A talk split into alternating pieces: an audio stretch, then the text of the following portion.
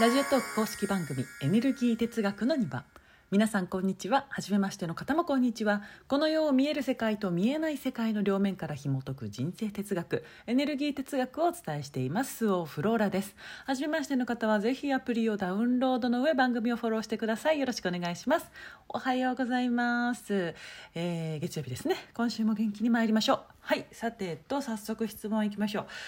うんフローラさんこんにちは、えー人生で一番と言えるほどに素敵な本に出会いどんな方なのだろうと検索したところ想像以上にお若く美しい女性で驚きました、えーブログやラジオをたくさん残してくださってありがとうございます。順番に、えーん？追いかけていますと,、えー、と最近のラジオを聞いていて私も質問させていただきたいと思い LINE を登録しました。私はバツイチで子供はいません。結婚しようと言ってくれている彼がいるのですが彼がうん初婚なので彼のご両親が私の離婚歴にいい顔を、えーされません。仕方のないことだと思いますがそれがあってから本当にこの人と結婚していいのかなと気持ちが揺れます。アドバイスいただけますと嬉しいです。はい、えーそれがあってから本当にこの人と結婚していいのかなと。とねなんかその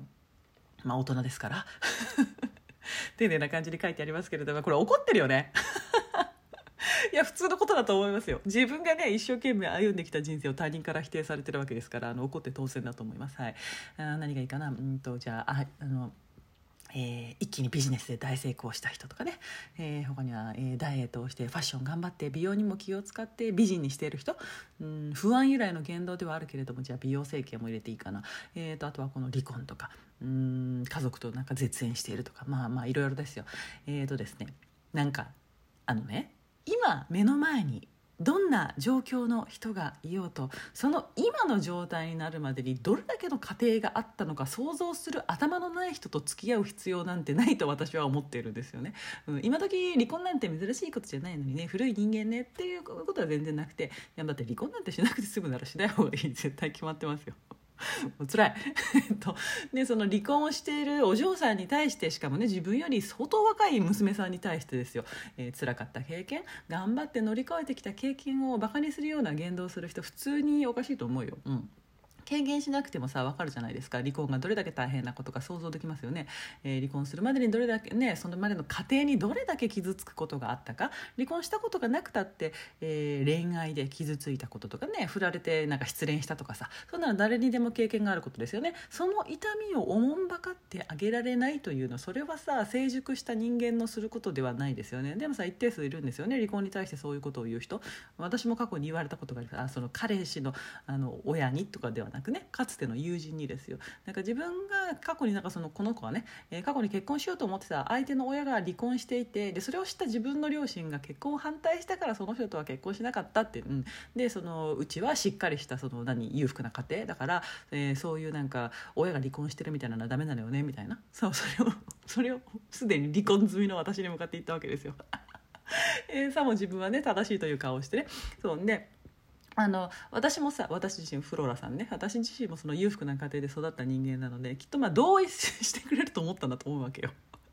うん、私がその離婚してるってことを忘れてね、うん、でまあこの一件があって友達を辞めたわけですがあのこれを聞いてるあなたがどう思うか分かんないんだけれどもこれはさ、えーじゃあ何？そのさ元友人はさ性格が悪いわけじゃないんですよ。私性格がね悪い人って世の中にそんなにいないと思っていてでも頭の悪い人はたくさんいると思うのね。これはもう性格が悪いんじゃなくて頭が悪いんだよ、うん、むしろこの、ね、元友人はさ性格はもうほんとすごい穏やかで優しくでえ何困った人がいたらさもう助けたいっていう気持ちがさね湧き上がるようなさそういうね人でしたから。うん。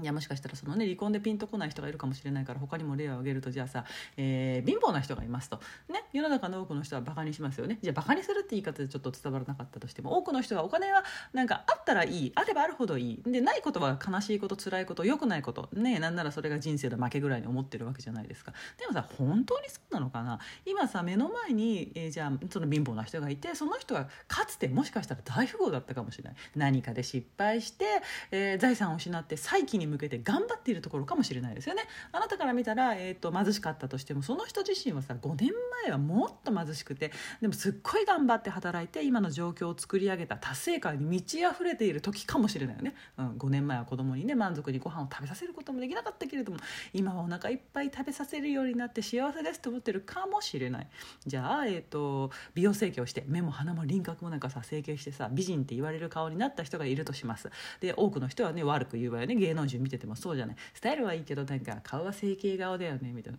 その陰口を言ってる自分はどんな体型してんだいっていうね。もうスタイルすら悪いじゃないかと、まあ、思うわけですけれども。でもさその芸能人が今美人であったとしてもそこにたどり着くまでにはどれだけの過程があったのかということですよ。うん、あの不憫に思うよ私は、うん、特にさ整形なんてのはそのさ不安由来の言動だから分かりやすく言うと確実に、えー、病んでるわけで、ね、その心を病んでしまった状況。でまずそうなった理由っていうのがあるわけじゃないですかその人はね、えー、何じゃ虐待されたかもしれないし事件事故になんか巻き込まれたかもしれない。いじめにあったかもしれない。とかね。なんか仲があるよ。でそこまでさひどいことじゃなかったとしても傍から見たら大したことなくても本人にとってはつら辛く苦しいこと、うん、かもしれないよね。何らかのことがあったと。でさ人ってさ誰しもがさ幸せになろうとしていて不幸になりたい人なんていなくて一生懸命生きてるわけですよね。たとえそれが不安由来の言動であったとしてもそう見えたとしても本人はさ、えー必死なわけですよ。でそこから抜け出すにはこうするしかないって本気で思ってるしだからそれをするしそれ以外に選択肢がないってね思うわけで不安由来の言動の例としてよく、ね、ダイエットとか不倫とか美容整形を挙げるけれどもそれもさのどれもさ本人は本当にそれをしたら自分の人生が良くなると信じてるわけよねそれをする時というのは。だからそうだからさなんかその不倫の相談とかされる時にさ不倫に対して、えー、それは不安由来の言動だし賛成はしないけれどもでも今のあなたにとってそれが必要なんだなということは分かるから、えー、それを不倫すること自体はいいも悪いもないよねって相談されたらなんか言うわけですよ。うん。そういうね明らかにそれをすることで人生が良くなるわけがないことをするってさ誰にでも経験あるじゃないね。やっちゃったなってことありますよね。ない人なんていないよ、うん、で人生ってスタート地点が違うからその不不幸スタートの人ってさ本当に悲惨なわけよ、うん、普通出身の人じゃ想像がつかないようなさ泥水飲んで、うん、生きてるわけでさ、うん、できっとねどんな人でもそのその過程よ頑張って生きている過程を見たならば頑張ってるね、えー、偉いね素敵ですねって言うね、うん、でそう今今現在不幸真っ最中の人に対しては人って優しいわけよ。分かりやすいから。そうだからさ人って不幸でいようとするんだよね。同情してもらえるから。まあそれはいいとして。ででもそれを乗り越えてで乗り越えることで、えー、ついた傷に対しては危機として批判をするんだよね。批判する権利を得たかのような勘違いをする。でそれは性格が悪いからではないわけ頭が悪いからです、うん、想像力がない。で人一人が生きるのにねどれだけのことと対峙して生きるのかということがわからない。自分だってさ一生懸命生きているだろうにこと他人のこととなるとわからなくなる。つまりそれはもっと言うと自分に対してもそうしているということだよね。自分がどれほどの必死さでここまで生きてきたかということをねぎらってあげられていないということ。頑張っても頑張っても一生懸命やって今のこれがさマックスなわけよね。なのにそれを許してあげられないということですよ、うん、あのこの程度の自分であることを責めている恥じているこの程度なんですよ私たちは